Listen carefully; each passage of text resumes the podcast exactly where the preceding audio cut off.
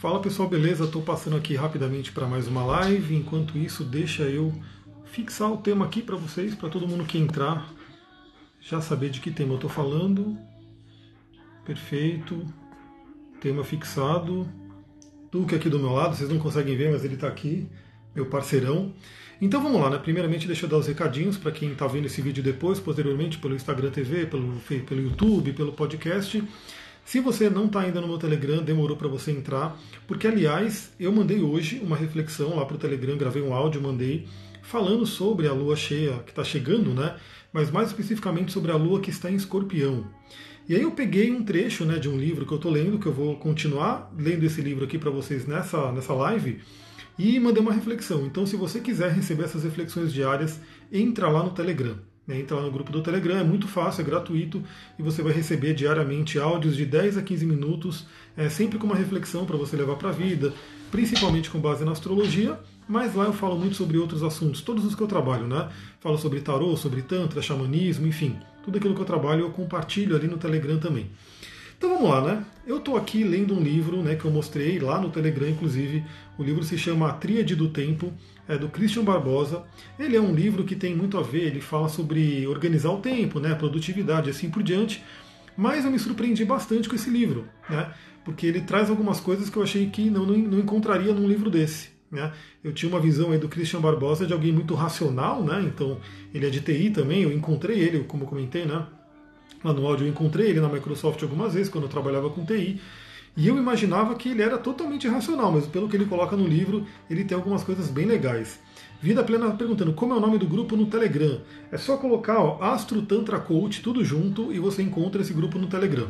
Também dá para você entrar no meu, na bio do profile aqui, né? do, do, do meu Instagram e lá tem um Linktree onde tem informações de como chegar no grupo.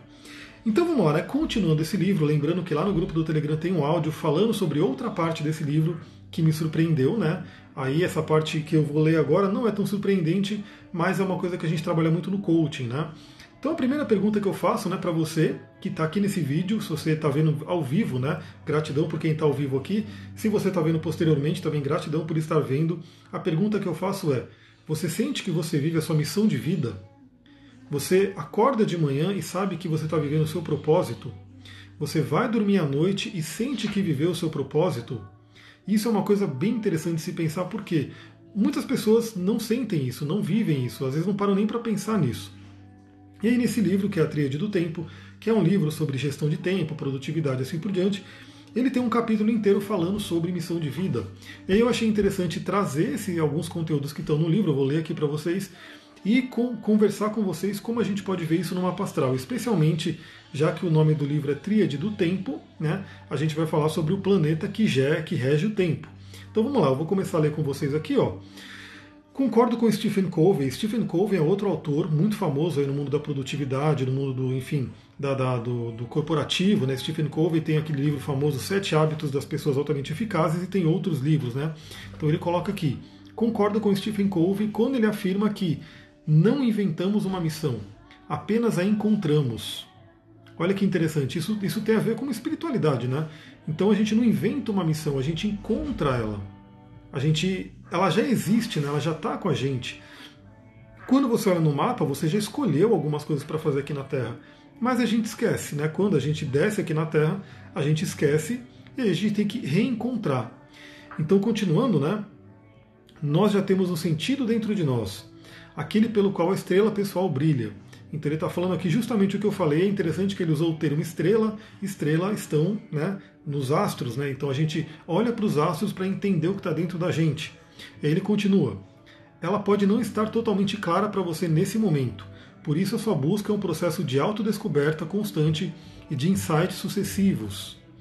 Então é aquela coisa, né? Novamente eu pergunto: você sente que você vive a sua missão de vida?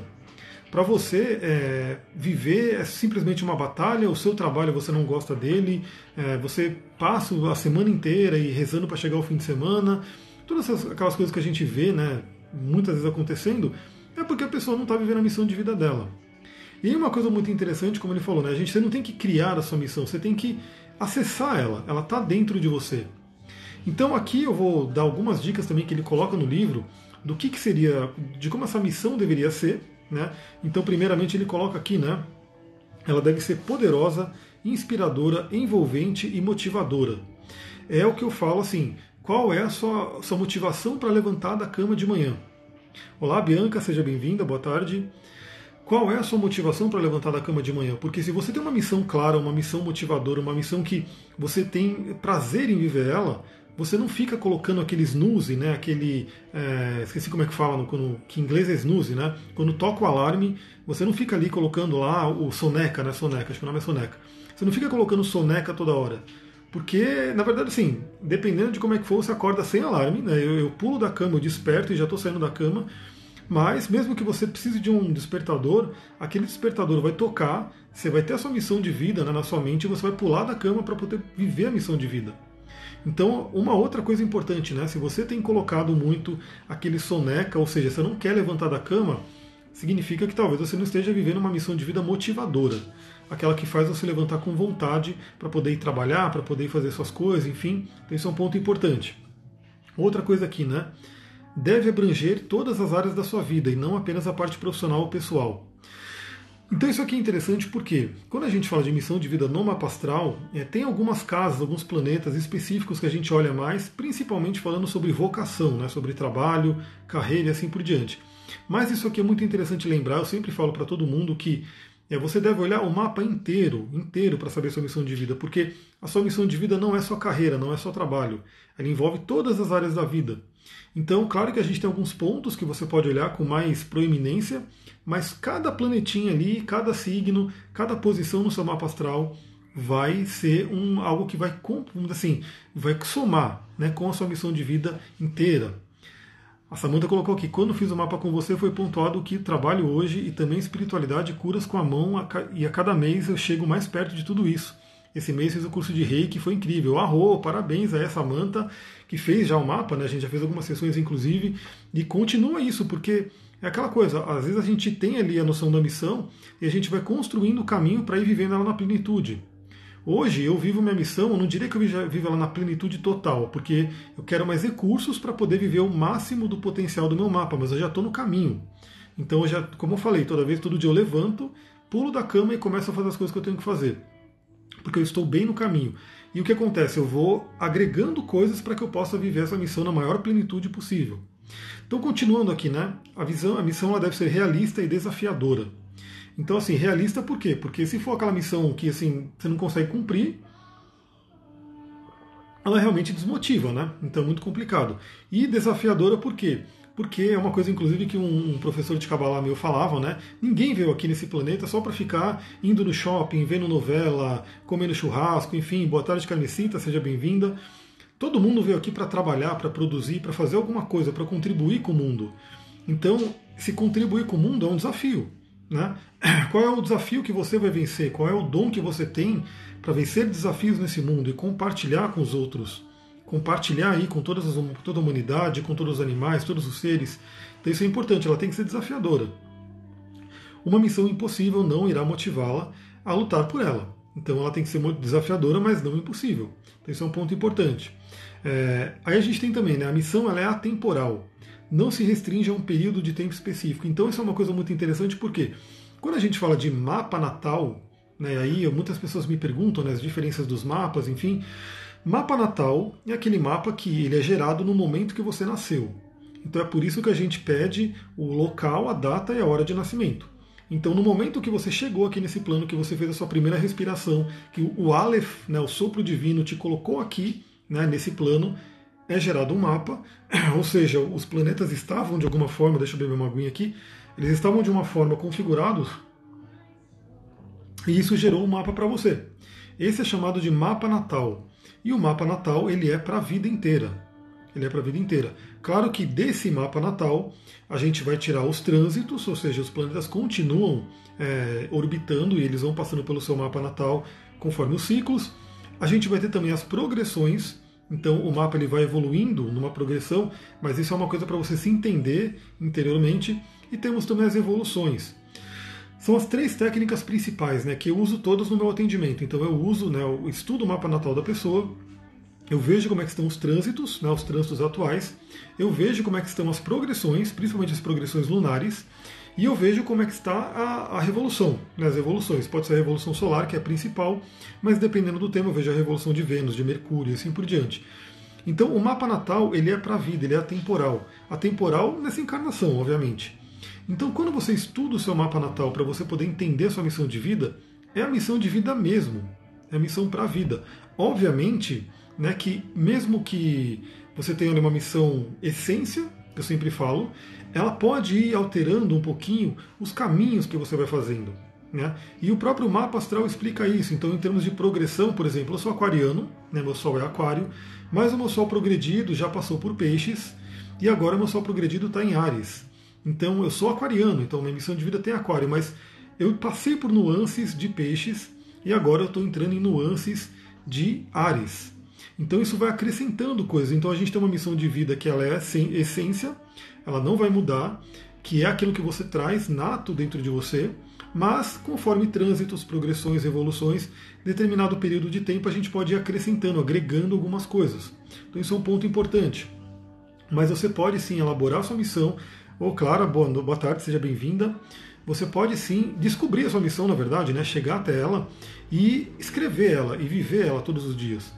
E é muito interessante você ter a sua missão de vida, por quê?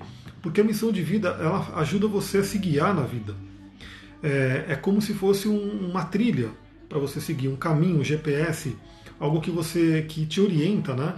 Porque a vida vai trazer inúmeras coisas para a gente fazer, né? principalmente no, dia, no mundo de hoje. Só que para você escolher, escolher bem aquilo que vai fazer sua alma feliz, é importante que ela esteja alinhada com a sua missão de vida. Então, eu vou dar um exemplo, né? Minha missão de vida tem a ver com estar na natureza tem a ver com trazer as pessoas para a natureza, para poder ajudar na cura, no autoconhecimento.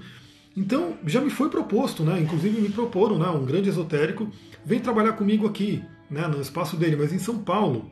Eu falei, meu, não, não dá para eu trabalhar em São Paulo, não, não quero viver em São Paulo mais. Né? O meu negócio é viver no mato. Vocês percebem que me acompanha aqui no Instagram. Todo dia eu estou numa floresta, todo dia eu estou num rio, eu estou participando aí de montanhas. Silvia, boa tarde, seja bem-vinda. Ela vai ficar salva assim, se tudo der certo.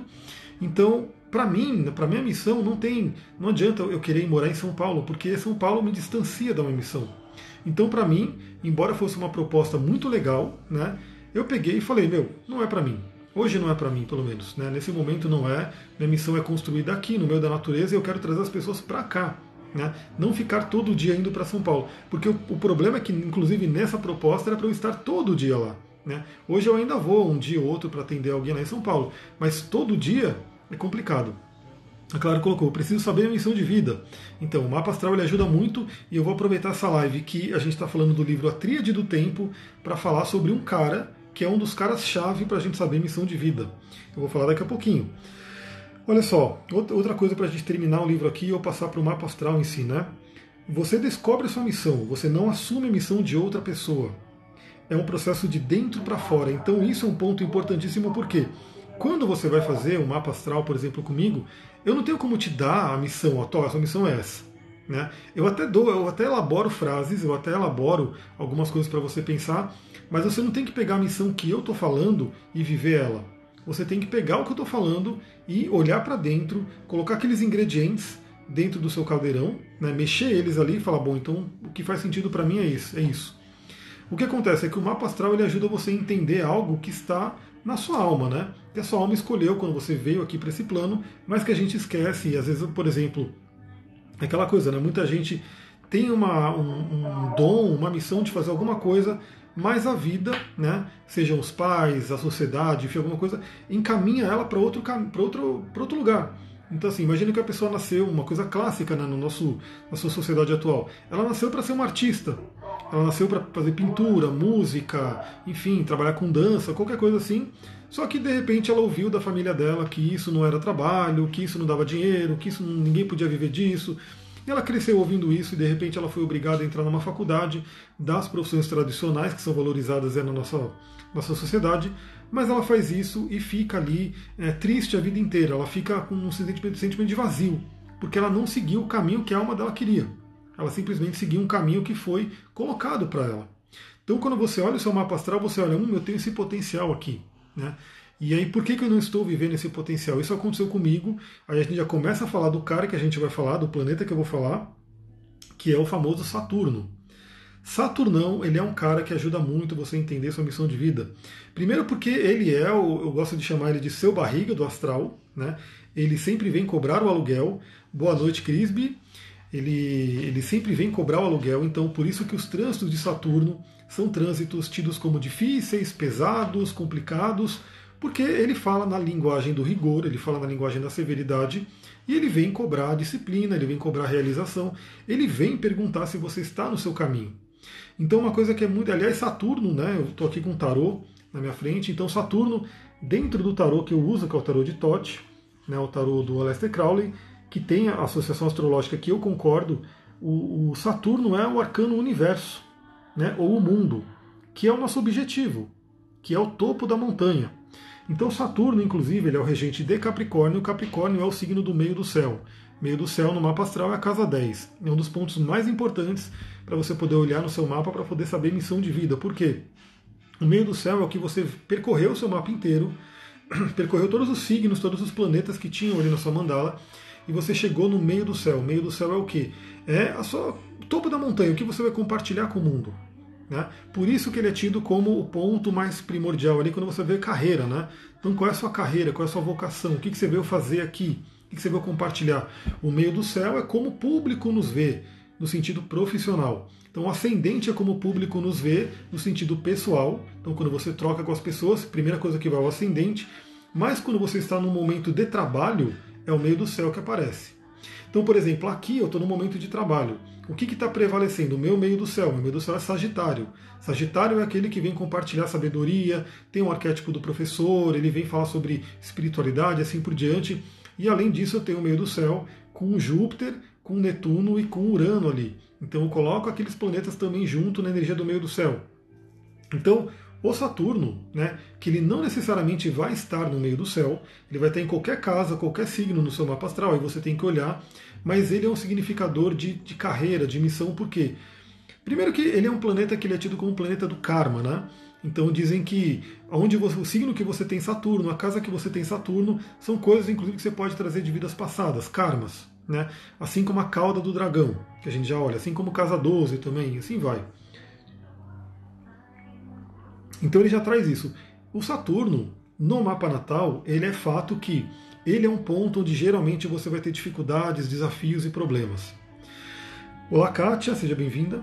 Então você vai ter dificuldades né, onde tem Saturno, pelo signo, pela casa e pelos aspectos que ele faz. Então, por exemplo, um Saturno que está aspectando um planeta seu, seja Mercúrio, Lua, seja algum planeta pessoal, ele tende a trazer um desafio, um bloqueio. Eu sempre falo sobre Saturno porque Saturno ele é a couraça, né? Ele é aquele que realmente nos separa, mas nos separa por quê? Porque o Saturno ele constrói o ego para que a gente possa ultrapassar o ego. Então não é à toa que ele é o último planeta visível, ele é o último planeta dos sete planetas sagrados, né, que a gente estudava lá na astrologia tradicional, depois de Saturno, a gente não consegue mais enxergar olho nu. A gente precisa da tecnologia. Precisamos de telescópios, máquinas e assim por diante. Depois vamos descobrindo Urano, Netuno, Plutão e estão descobrindo vários outros pontos que estão sendo agregados no mapa astral, que eu estou incluindo inclusive Eris, é, é, Palas, é, Vesta, enfim, toda essa galera eu estou colocando no mapa astral, estou me aprofundando para poder falar para todo mundo aí quais são, onde você tem né, esses pontos. Então esse é um ponto importante porque Saturno ele é como se fosse o limite, né? Mas quando você chega nesse limite, você tem o, o, duas opções, né? Se você fez o seu trabalho, você vai lá, Saturno olha para você, beleza, ele te deixa ultrapassar. Ele é como se fosse um guardião de portal. Ele te deixa ultrapassar para que você chegue em Urano, Netuno e Plutão. Se você não fez o seu trabalho, você chega ali e Saturno vai ser como aquele segurança gigante que vai ficar na frente e não vai deixar você passar. E geralmente, geralmente ele dá um tapão na orelha e manda você voltar a fazer o que tem que ser feito. Então por isso que Saturno, quando ele faz os trânsitos dele, são momentos de muita complicação. Por quê? Porque se você não está no seu caminho, ele vem te colocar no caminho. E geralmente numa linguagem da severidade. Né? que é uma linguagem que ele vai exigir disciplina, vai exigir, é, como posso dizer, é, como que é aquela coisa, tem um livro inclusive sobre isso, autorresponsabilidade. Autorresponsabilidade é uma palavra de Saturno. Então Saturno não gosta de ninguém que fala que mas a vida me fez isso, eu sou vítima disso. Não, Saturno quer que você seja responsável e faça por fazer. Então a primeira dica que eu dou aqui para a missão de vida né? Olhe o seu meio do céu, né? Olhe o signo que tem lá. A Silvia já colocou aqui que tem meio do céu em caranguejo, que é câncer, né? Então esse já é um significador. Se você tem o meio do céu em câncer, né? Ele já tem um significado ali. Aí você vai olhar o que? Quem é o regente de câncer? A Lua. Aonde está a Lua no seu mapa? Que signo que a Lua está? Que casa que a Lua está? Então você vai enriquecendo tudo isso, colocando. Por isso que o mapa ele é holístico, o mapa você vai olhando ele, todos os pontos, é como se você visse assim e fosse colocando, fazendo. Isso é uma técnica chamada dispositor, né? Você vai percorrendo a energia do mapa. Então o primeiro ponto é olhe o seu meio do céu. Como eu falei, meu meio do céu é Sagitário. Né? Quem é o regente Sagitário? Júpiter. Júpiter está exatamente no meio do céu, então meu meio do céu é duplamente sagitariano. Né? Mas ele também é sagitariano pisciano, porque tem Netuno ali. E ele também é sagitariano aquariano, porque tem Urano ali. Então ele vai juntando essas energias. Né? E aí você pega, né, olhou o seu meio do céu, olhou onde está o planeta regente, o da Silva está em escorpião na casa 2, então isso traz um grande significado aí, né? É um, um, cuidar das pessoas de forma profunda, de forma inclusive que trata de valores, né? O da Thaís aqui é Libra, então quando você tem o meio do Sol em Libra, você pode olhar Vênus, né? onde está Vênus no seu mapa, é, e aí vai, né? você vai olhando isso. Mas o outro ponto interessante é aonde está esse cara aqui? Aonde está o Saturno? Porque, como eu falei, o Saturno ele é aquele cara que, de, de início, ele vai te trazer problema, ele vai te trazer bloqueio. Porque, assim, nem tudo são flores, galera, isso é fato. Né? Então, o pessoal às vezes critica a astrologia nova, né, que eles chamam de New Age e assim por diante, porque a astrologia humanística, a astrologia psicológica, que não quer considerar alguma coisa só simplesmente como bom ou ruim. Né? É, é, tudo a gente quer tirar tudo como um aprendizado. Então, assim, tem sim né, o lado difícil do mapa astral. Então, Saturno ele apresenta um desafio para a gente, ele apresenta um bloqueio, ele apresenta dificuldades. Mas a grande questão que a gente tra trabalha na astrologia humanística é não parar na dificuldade. Então, ah, porque Saturno ele vem te bloquear a vida afetiva, porque Saturno vem bloquear o seu dinheiro, porque Saturno vem ferrar com sua saúde. E você não pode parar nisso. Né? Na verdade, Saturno ele vem trazer esse bloqueio, ele vem trazer esse desafio, por quê? Porque ele quer que você domine essa área. Ele quer que você seja um mestre nessa área, ele quer que você se fortaleça nessa área. Então eu sempre dou o exemplo do, do próprio corpo físico, né? Acho que todo mundo aqui sabe, se você quiser crescer o seu corpo físico, você vai geralmente puxar peso, né? você vai fazer esforço. Esse esforço ele não é gostoso de início, né? Então todo mundo que, sei lá, vai a primeira vez numa academia, primeira vez vai fazer uma corrida, primeira vez vai andar de bicicleta, enfim, a pessoa fica toda quebrada, né?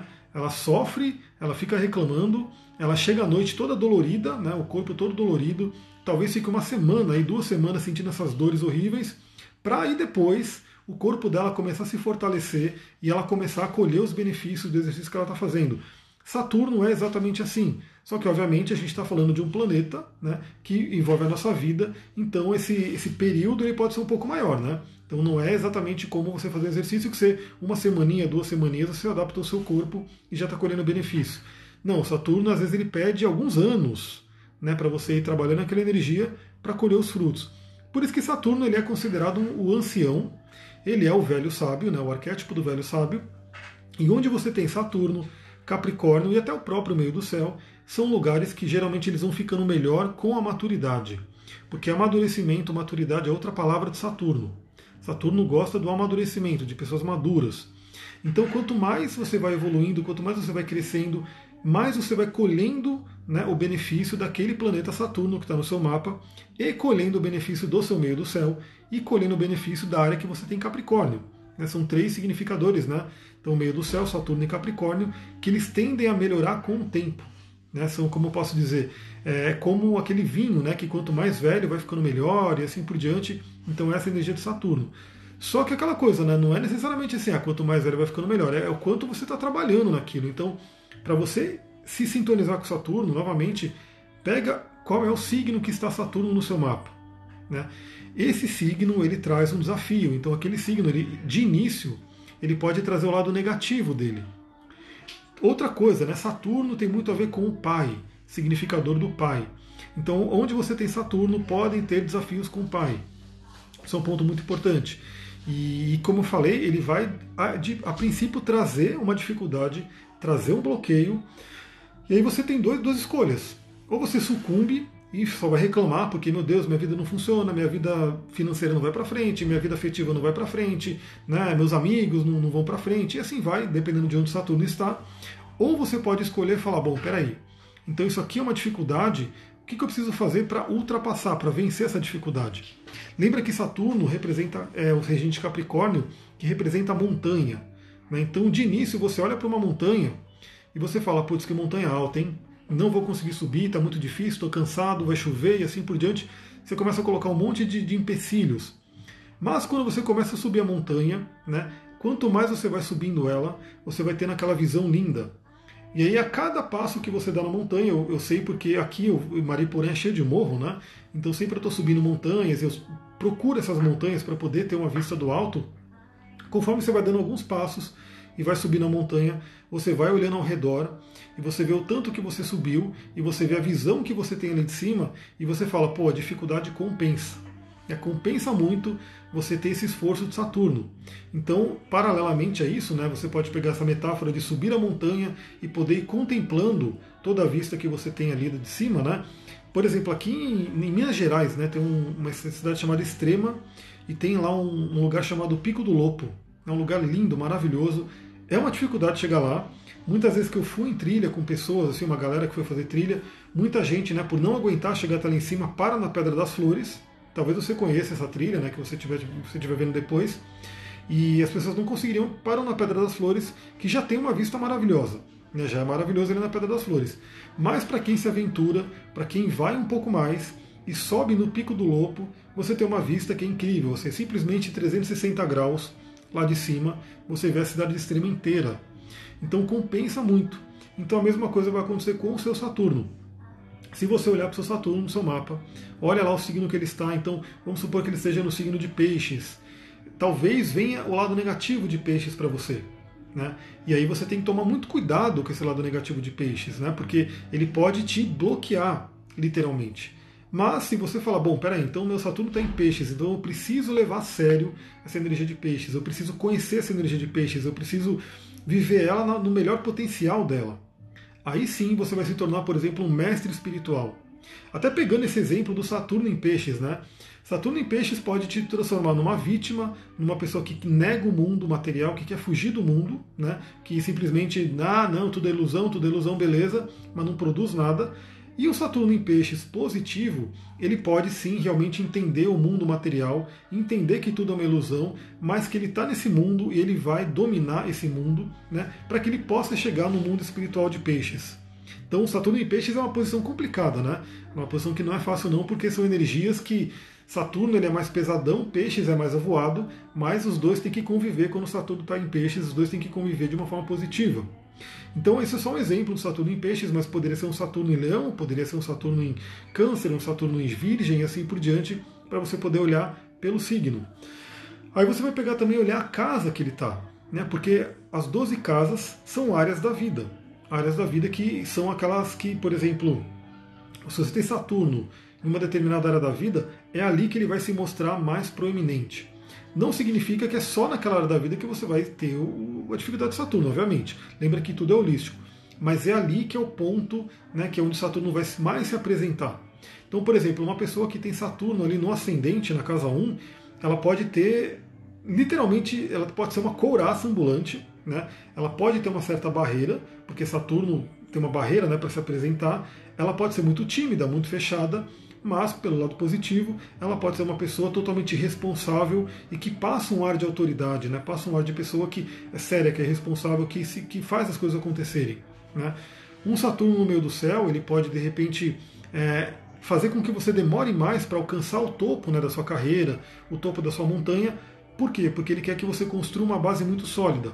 Mas quando você chegar lá, você será visto como uma pessoa de autoridade, uma pessoa que sabe o que está fazendo, que sabe o que está falando. Né? Por quê? Porque você construiu uma grande base.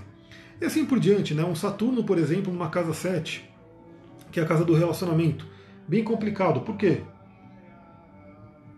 Embora Saturno esteja muito feliz na casa 7, porque Saturno fala sobre compromisso, Saturno fala sobre responsabilidade e assim por diante, e a casa 7 fala sobre compromisso também, um compromisso afetivo, né? por isso que é a casa do casamento e assim por diante.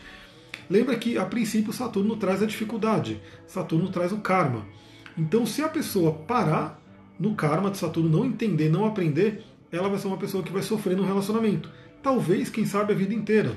Né? Eu conheço pessoas que estão aí um bom tempo sofrendo né, no, no, mundo na vida do, afetiva, né, de relacionamento, porque tem um Saturno na casa 7 e não conseguiu aprender a lição que tinha ali para aprender. Depois que você aprender o que, que Saturno realmente quis que você aprendesse, ali vira uma área de muito, muita, realização, porque onde Saturno está no seu mapa, ele traz muita realização. A Silvia perguntou se eu estou bebendo água com chunguita. Tô, tô aqui. Aliás, galera, hoje tem aula do curso de cristais, eu nem, nem, nem, lembrei de falar, mas tem aula do curso de cristais, quem quiser entrar ainda dá tempo. E por que, que eu faço isso? Porque a nossa água, ela não é vitalizada. A nossa água, deixa só, eu vou sumir, sair um pouco do assunto Saturno, eu já termino o vídeo, né? Porque também eu, eu gravar um vídeo rapidinho, falando sobre Saturno aqui, lembra que esse aqui é o, o fim da jornada né, do, do tarô, mas para recomeçar novamente, e aí representa Saturno, e também falei sobre missão de vida no livro de Tríade do Tempo. E só para finalizar o assunto missão de vida, eu já entro nos cristais e, e termino a live. Se vocês acharem interessante um tipo de atendimento específico para missão de vida, só missão de vida, porque algumas o meu atendimento ele é muito amplo, né, o meu atendimento ele é realmente demora de uma hora e meia, duas horas. A gente fica conversando, peço uma ficha de avaliação, enfim, faço uma série de, de coisas ali. Isso demanda um tempo, né? E algumas pessoas têm pedido um atendimento menor, alguma coisa um pouco mais rápida. E aí eu estou pensando como é que eu posso fazer. Uma das coisas que a gente poderia fazer, se for interessante, aí você manda lá uma mensagem no, no, no Instagram para saber se seria uma coisa legal, é fazer um atendimento focado em missão de vida. Né, focado. Então, o que, que eu usaria? Eu usaria tanto o mapa astral quanto as técnicas de coaching, porque eu fiz o life coaching, fiz executive coaching, toda essa parte do, do mundo do coaching eu fiz. Então usaria as duas técnicas junto, né, o mapa astral e o coaching, e além de outras coisas que eu trago. Eu trago anjos cabalísticos, eu trago né, o signo xamânico, eu trago o arcano do tarô, enfim, eu trago uma série de coisas para compor aquela, aquela informação de missão de vida. Mas essa seria uma sessão focada em missão de vida, ou seja, que a gente terminaria mais ou menos em 50 minutos, uma hora. Se isso for bacana, se você achar legal, manda um direct no Instagram para eu saber se vale a pena, de repente, investir nesse formato. Aí o que, eu vou fazer? Eu vou fazer um formato mesmo, vou falar, o que a gente vai falar? Vamos falar de meio do céu, Saturno e tal, tal, tal, e aí a gente faz uma sessão bem focada em missão de vida. Aí falando um pouquinho dessa parte de cristais e tudo, a nossa água, ela não é uma água muito vitalizada, né? Infelizmente a gente sabe que o ser humano, aliás eu estou com esse livro aqui, estou para fazer uma outra live para vocês, né? Manual do Proprietário, onde ele fala aqui sobre um monte de coisa, né? Que a gente coloca de poluição no nosso corpo. Então a nossa água ela é uma água desvitalizada. Ela não é uma água muito boa assim. Então o que, que eu faço? Eu sempre faço a solarização da água.